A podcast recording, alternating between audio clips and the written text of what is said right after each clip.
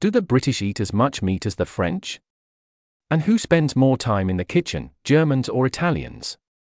To answer these questions, the NielsenIQ company surveyed over 37,000 people.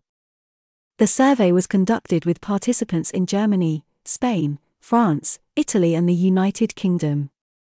It shows that the country where people are most likely to pay attention to the contents of what they're eating is Spain, 87%, followed by the UK and France.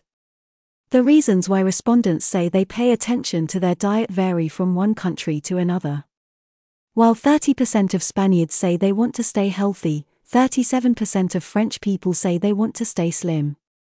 In addition to health concerns, the environment plays a key role in food consumption habits.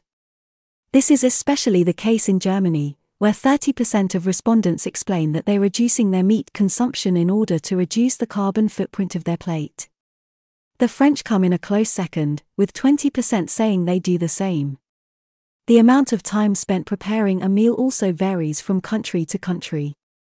The Spanish and Italians, for example, spend the most time cooking, while Germans, British, and French tend to prefer speed 27%, 22%, and 20% respectively.